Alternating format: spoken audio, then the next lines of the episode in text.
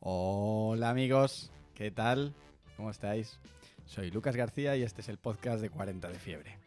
En el anterior episodio hablamos sobre la importancia de retar al algoritmo, de marcas que desafían las normas y van un poco por libre. En este de hoy, que por cierto llevamos dos semanas Bueno, dos investigando. semanas habría que verlo, porque han Bueno. pasado bastantes cosas en estas dos semanas últimas. Como que ha sido tu cumpleaños. Bueno, no hemos, no hemos querido, no hemos querido. No pasa nada, no pasa nada porque no tiene por qué ser una cosa establecida en plan frecuencias cada cinco días, cada tres y tal. Estamos diciendo siempre que huyamos un poco de los estándares. Pues venga, no íbamos a ser menos. Tenía que intentarlo, perdonarme. Entonces, hoy vamos a hablar de nuevas fórmulas de ofrecer valor. Cómo una marca puede salirse de su hábitat y explorar nuevas vías de generar engagement y utilidad para las personas. Llevamos años, ya sabéis, hablando de contenidos en forma de blogs, redes, etc. Y desde hace un tiempo estamos viendo cómo las marcas cada vez más están empezando a ver que solo desde este prisma no llegan a conseguir profundidad en la relación con sus consumidores. Bueno, ni profundidad ni suficientes datos, que al final es quizá el objetivo principal. Bueno, por cierto, que no os he presentado. Hola Raúl, hola Mariele. Hola. Hola. ¿Cómo estáis? Bien, gracias. Bueno. Bueno, entonces al final lo que buscamos es que a una pregunta en Google, ¿vale? La respuesta no sea ya solo de un blog o de un foro. Y sobre todo, y más importante, productos que responden necesidades de nuestro día a día. Si no, estaríamos hablando de campañas y funcionalidades. Y obviamente productos que buscan sobre todo, ¿no? Que eh, aportar y conectar, no vender. Esto es, esto es muy importante. Vale, sí, pero la policía no es tonta. Y la, la gente sabe que una marca, por muy desinteresada que intente parecer, al final hace las cosas por algo, ¿no? Por vender. Sí, obviamente, obviamente. Aquí, aquí estamos hablando de dos cosas diferentes. Obviamente, eh, la- lo, lo que busca una empresa será la venta. Pero la venta tiene que ser una consecuencia, no un objetivo. Si ponemos el objetivo, siempre lo vamos a hacer mal. Si lo ponemos como una consecuencia, lo vamos a hacer bien, porque lo que vamos a priorizar siempre es el aporte de valor, el cariño, la utilidad. Entonces, para, para aclararlo y para que, que vaya mejor la cosa, ¿no? para que se entienda mejor. Vamos a ver qué ejemplos creemos que molan y ejemplos que creemos que se han liado un poco. Yo creo que así lo entenderemos todos mejor, dónde está esa fina línea de producto que aporta valor y producto que no aporta valor, ¿vale? Sí, porque vamos a ser sinceros, vamos a contar lo que hay detrás de esto. La cosa es que haciéndolo eh, buscábamos muchos ejemplos y a- Lucas ha empezado a jugar a ser la policía de las aplicaciones y a decir esto sí, esto no. Y nos hemos dado cuenta que hay una delgada línea entre lo que sí entraría en este tema y lo que no. Sí, es la, la- la policía del producto, le vamos a llamar, ¿vale? Yo soy el poli del producto. Entonces, venga, ¿qué, qué ejemplos tenemos por ahí? ¿Qué podemos sacar? Vale, a mí el que más me gusta y además el que demuestra que esto no es nada nuevo es el más antiguo que conozco y que me lleva a, uno de mis primeros encuentros con Internet, que es el medidor de velocidad de ADSL. Toma, esto es cojonudo. ¿Esto quién lo hace? Esto, yo el recuerdo que tengo y además estando en otras compañías, siempre he utilizado el, tele- el de Telefónica. Vale. Así estuviera en Yastel, usaba el de Telefónica, si estuviera en Vodafone, usaba el de Telefónica. Y al final es echarse piedras contra su propio tejado, porque si yo contrato el servicio de Telefónica y veo que me va el internet lento, voy a decir, oh, mira, me voy a Vodafone. Correcto. Aquí hay, aquí hay dos cosas. ¿Este sería un producto eh, de lo- eh, de- que aporta valor y que es útil? Sí. Ahora, hay un interés final bastante claro, ¿vale? el caso cumple- inverso. Esto cumple una función. Entonces, le- el policía del producto pues le pondría un aprobado, pero no es un sobresaliente, ¿vale? Pero raspado. Aprobado raspadito, raspadito, ¿vale? Vale, un ejemplillo muy bueno y que además está súper de actualidad porque estamos en pleno Mobile World Congress es la aplicación que desarrolló Huawei a finales del año pasado. Para todos los usuarios que tuvieran el Huawei 20, creo que es... El ven- el- uno de ellos. Sí, es que, joder, por unos nombres muy raros. Vaya research hemos hecho, vaya research. Madre mía, Marielle. Bueno, es que no era el- lo que quería No, contar. no era- lo importante está claro que no es. Vale. Entonces, eh, si dispones de ese dispositivo, puedes descargarte una aplicación que se llama Huawei Facing Emotions y lo que hace es que eh, para las personas invidentes traduce las emociones de sus interlocutores en sonidos. De manera que si la persona con la que están hablando está mostrando una cara enfadada, está mostrando una expresión triste, eso se transforma en un sonido. ¿Vale? O sea, está genial ¿no? Como aplicación es fantástica, resuelve clarísimamente una necesidad de mercado, pero el problema está en que no la vamos a meter dentro de nuestros productos o herramientas que estamos buscando porque es solo para un tipo de usuario, el que tiene Huawei, el que tiene este modelo, Además, ¿vale? Entonces no nos valdría. No nos valdría. El producto que estamos buscando es un producto específicamente que resuelve necesidades de una audiencia potencial que no siempre tenga que tener eh, el, el Huawei, que puede tener un iPhone, pero como es audiencia potencial de Huawei, pues le sirve y le resuelve unas necesidades concretas. como Vale. hablábamos en el caso de la DSL, que fueras de Vodafone o fueras de Movistar, podías usarlo. Justo. Mira, por ejemplo, eh, el, el caso de Firefox, que de repente lanza un, un servicio que se llama Firefox Monitor, que permite que si pones tu, tu email en un formulario, decirte si has sido hackeado o no, cuánto saben los hackers alrededor de ti solo poniendo el email. ¿no? Esto es un servicio claro, no tengo que ser usuario de Firefox, simplemente Firefox está poniendo eh, en valor, que es una entidad que se preocupa mucho por la seguridad y privacidad de los usuarios, ¿no? Con lo cual lanza esto para demostrar que se preocupa por, por, por esto. Vaya, qué pena que sea el navegador menos usado del planeta. Bueno, pero mira, efectivamente puedo, este- puedo- puedo estar contigo. Que ojo que está remontando, está remontando el vuelo. Y tuvo su momento, y ¿eh? tuvo un momentazo, obviamente, en la historia de, de Internet. Pero he de decirte que gracias a este tipo de cosas, una marca eh, vuelve, vuelve a renacer. ¿eh? Son el, típico de ser- el tipo de servicios o productos que debe de estar lanzando marcas como esta. Otro caso, por ejemplo, es el caso de HubSpot, ¿no? Que, de repente HubSpot, eh, no, sé si sabéis un poquito la historia, pero al final eh, hoy en día es una suite, eh, es una plataforma de contenidos, es una academia, es un montón de cosas, pero HubSpot siempre ha lanzado pequeños productitos que ayudan a su target, en este caso directores de marketing, community managers, profesionales del marketing digital en general, a entender o eh, hacer des- determinadas cosas, como por ejemplo entender cuán de bien lo estás haciendo en marketing digital, que esto lo hacía con el Marketing Grader, ¿no? una herramienta que te permitía saber si habías suspendido habías aprobado en cuanto a tus activos digitales, si hacías bien SEO, si hacías, si haces, perdón, bien SEO, si haces bien social media, si, si tu web está bien actualizada o no, etcétera. Pero una cosa, Lucas, en el caso de HubSpot, el- ¿cuál era la vara de medir de si lo haces bien o lo haces mal? ¿La experiencia de HubSpot, de los profesionales que trabajan ahí? ¿O su propio software? ¿O qué era? Bueno, a ver, esto obviamente primero habría que preguntárselo a ellos y no a mí, ¿vale? Esto es, sí, esto es importante. Lucas, experto en Haspot. Total, total. Eh, no me pagan por esto, ¿eh? pero eh, básicamente ten en cuenta que la suite de HubSpot tiene una serie de funcionalidades, una serie de, de- de herramientas que te permiten conocer o analizar eh, qué bien lo estás haciendo. Entonces, ellos que han hecho, coger esa herramienta, hacerla, hacerla pública y eh, que cualquiera que no utilice HubSpot pueda entender que también lo están haciendo. Eso con la funcionalidad suya, ya sea algoritmos, X, eh, inteligencia artificial, lo que tú quieras, me da exactamente igual. Podemos poner aquí de Vale. tecnología tanto como quieras. ¿Vale? ¿Qué más tenemos por ahí? Pues tenemos un ejemplo del Banco Sabadell, que se llama Estar donde estés. ¿Vale? Eh, bueno, tengo que decir que me encanta todo el contenido que está haciendo últimamente el Banco Sabadell, además. ¿Pero esto es patrocinado o qué? ¿O qué No, no, no, no, no me paga, no me paga Sabadell. Vale, vale. pues Igual que a ti HubSpot, no me paga Sabadell. Parece, parece. Venga.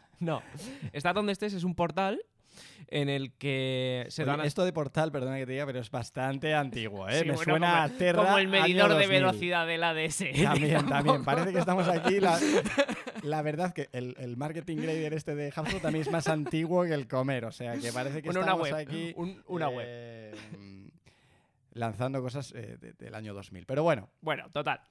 El Sabadell lo que está haciendo es dar respuestas sobre economía real que todos podemos tener, en concreto sobre el mercado inmobiliario, eh, a través de estar donde estés con diferentes formatos, como pueden ser vídeos, como pueden ser post en texto o el pero formato. ¿qué, qué diferencia tiene esto con un blog? Porque de momento no me... Bueno, en realidad esta es una pregunta que te quería hacer luego, que si esto era la evolución natural que puede tener un blog, ¿no?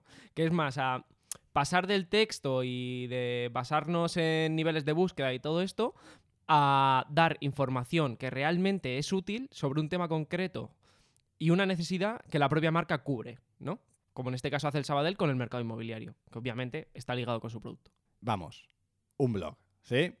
Sí, A ver, básicamente o sea, que, es un blog. que podríamos decir, a ver, no es un blog porque no está en orden cronológico, porque no tiene el típico formato, etcétera. Pero es que para nosotros, hoy, un blog tampoco es un blog, es una plataforma de contenidos que responden a unas necesidades o a unas preguntas que la gente se está haciendo en una etapa del ciclo de compra o en otra. Pero hay unas preguntas que están siendo respondidas por la marca. ¿no? Ese es el principio eh, activo más importante que tiene que tener una marca hoy, que es ser la respuesta. ¿no? Ahí es donde queremos llegar. Eh, el objetivo de, de este episodio de hoy no es tanto hablar de plataformas de contenidos, sino de nuevas soluciones.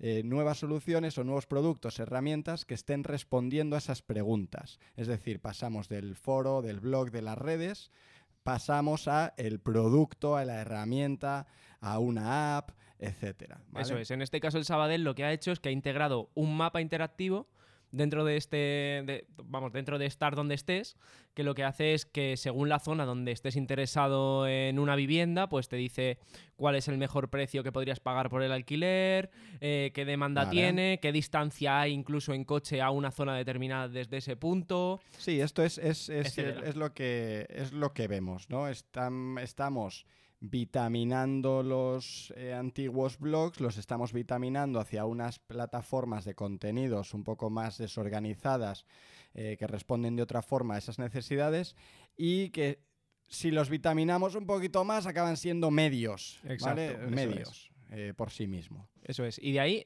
Lucas, me surge una duda, que es, em, ¿cuál es la evolución natural que seguirán los blogs o las plataformas de contenido de marca? Bueno, si no la han seguido ya, eh, mal, ¿vale? Ya está un poco tarde. Pero la evolución tiene que tender por ahí. O sea, lo que estamos viendo con los productos es que están captando la atención o, generando engagement desde otro punto de vista o desde otra perspectiva radicalmente diferente. Eh, fíjate que son eh, ecosistemas mucho más efímeros. Tengo, por ejemplo, el ejemplo que poníamos antes de Firefox. Tengo una necesidad, saber si si- cuánto saben los hackers sobre mí. Pues venga, email, pum, efímero.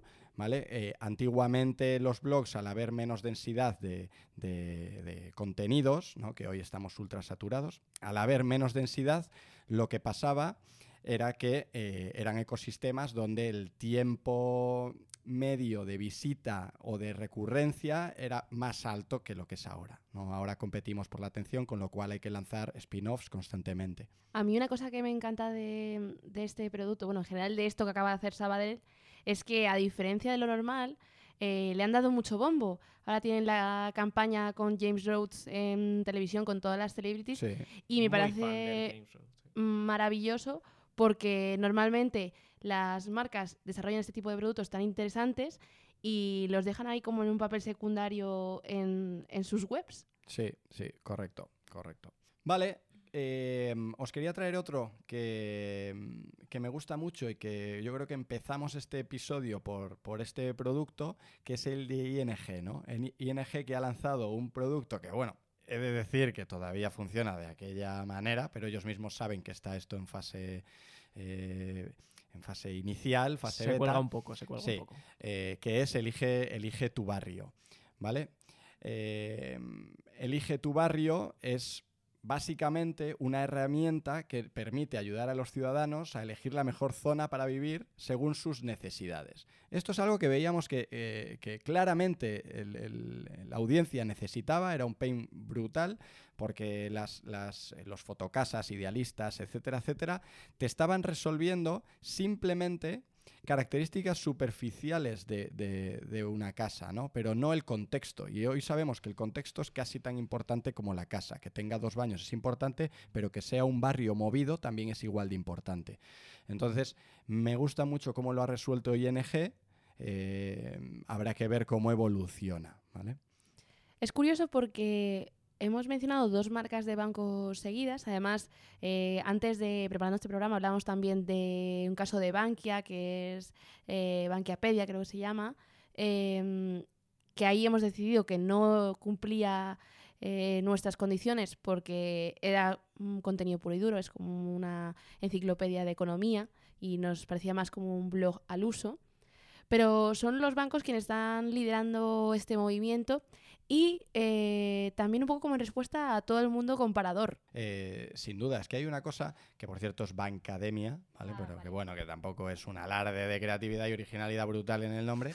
Claro, lo que siempre me ha llamado poderosamente la atención es cómo las marcas han permitido que a las respuestas más importantes de los usuarios, que es en esa etapa de consideración, se le hayan colado tantos y tantos comparadores, foros, blogs, etcétera, y agentes externos, y ellos ni siquiera han participado en esa discusión hasta hace bien poco, ¿vale?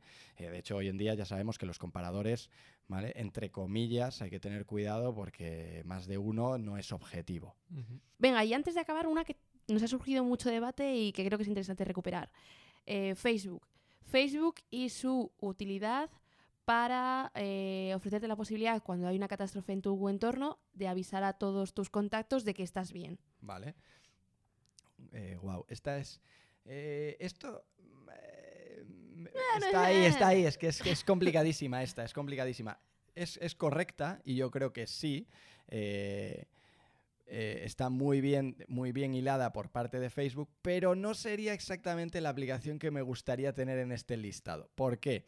Porque no hay una búsqueda, eh, eh, o sea, no hay una búsqueda recurrente, no es atemporal. Es en un momento determinado en el que hay una catástrofe, pues ahí tiene sentido, pero más allá de ahí no tiene sentido nunca.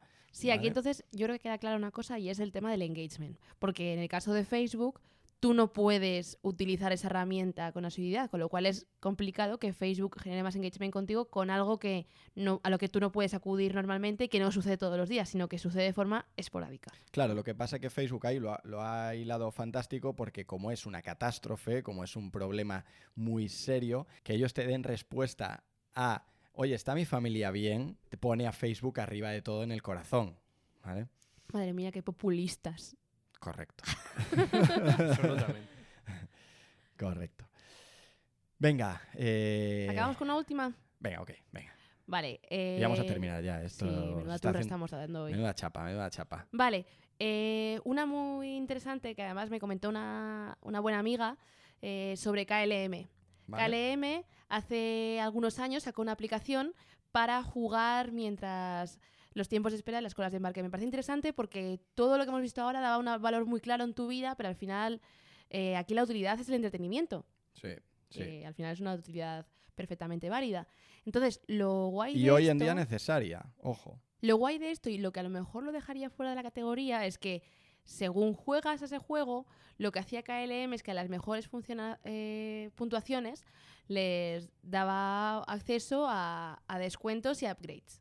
Claro, a ver, está pervirtiendo un poco el modelo, ¿no? Eh, como, como está poniendo un premio final, pues la gente lo utiliza. Habría que ver si la gente lo utiliza si no hay un premio final de upgrade, lo cual lo quita totalmente de este listado de aporte de valor, aporte de utilidad, etcétera. Ahora está súper bien jugado para eh, gamificar una experiencia a priori negativa que es estoy esperando porque el vuelo se ha retrasado. Entonces eso, sin ninguna duda, es, es una forma de cambiar eh, esa emoción, que es el objetivo de, herramientas como el Customer Journey, ¿vale? Que al final es, eh, tengo una emoción baja cuando hay un retraso, ¿cómo la puedo cambiar? Y entonces desarrollo ya sea una aplicación, una funcionalidad, un producto, un servicio, un contenido, lo que sea que me cambie la emoción. Entonces yo creo que está muy bien hilado, pero no entraría en este listadito que, que estamos montando, ¿no? Bueno, y, y yo creo que hasta aquí ya, ¿eh? Hasta aquí que hemos dado bastante... Sí, yo creo que por hoy ya. A ver, al principio, al principio habíamos dicho que esto iba a ser 10 minutitos y, y esto al final va- ya veréis cómo va a acabar siendo un podcast de hora y media, ¿eh? Hombre, después de dos semanas, eh, yo creo que está bien. Sí, después de dos semanas de plantearlo, ¿no? Pero bueno, hasta aquí, amigos. Nada, ya sabéis, eh, en los comentarios nos dejáis dudas, sugerencias, críticas, quejas, insultos, lo que queráis. Y, y nada, será un placer eh, volver a veros la semana que viene o dentro de dos, ya veremos en el próximo episodio. Hasta aquí, amigos. Hasta luego. Adiós.